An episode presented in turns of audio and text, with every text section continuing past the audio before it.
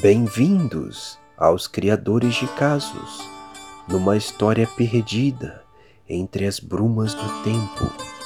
Três trovadores aventureiros vieram a contar essas lendas desse antigo e inimaginável lugar.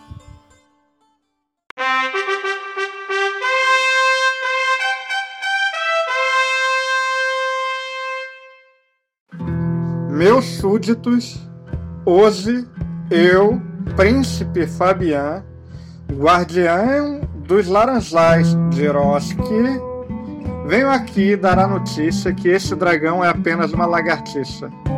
Coisinha boboca. Todo dia pessoas morrem, ok? Esse dragão é como chuva. Se você sair ou ficar em casa, ele vai pegar você, então vamos sair deixo claro que é inadmissível o mercado feudal fechar.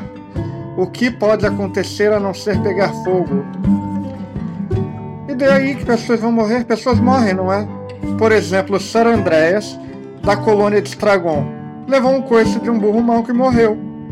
O Ferreiro Zé, ah, Ferreiro Zé faz umas ferraduras maravilhosas. Caiu uma delas na cabeça dele, babau. Desculpem, segundo meus seguidores, para não dizerem que eu espalho fake news, ele está em coma. Ah, onde está a liberdade de expressão? Papai é difícil com essas leis. Ah, meu Deus. Olha, ao invés de pensarem só coisas ruins, pensem por outro lado. Quando vocês forem caçar lebres no mato, não vão ter que se preocupar com fogo. Declaro ainda que as crianças vão voltar a estudar e não vão precisar ir vestidas de moita. Quanto aos nativos da terra, são vagabundos e por isso não enviaremos até eles magos públicos para protegê-los. Como a água ainda é pouca e o dragão precisa beber, ele tem sede, ué. Gente, absurdo. Estamos aumentando o valor das contas de água.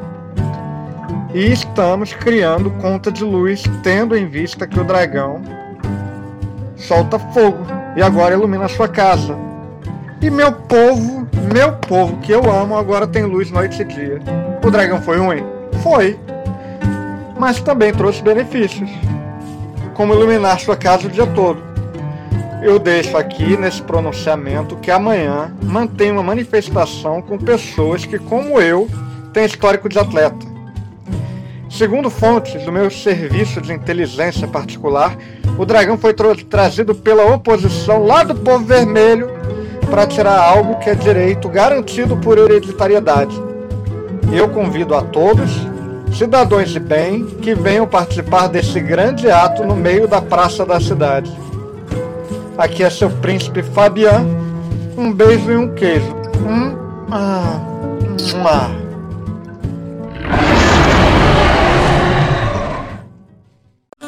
Esse projeto foi idealizado por três escritores. Pedro Pendragon Fontes, Cristina Dama do Lago Teixeira e Eric Percival de Luca. Nesse episódio tivemos a participação de Pedro Fontes como Príncipe Fabian e Walter Tourinho como Mestre dos Magos Cerimoniais. Obrigado e até mais.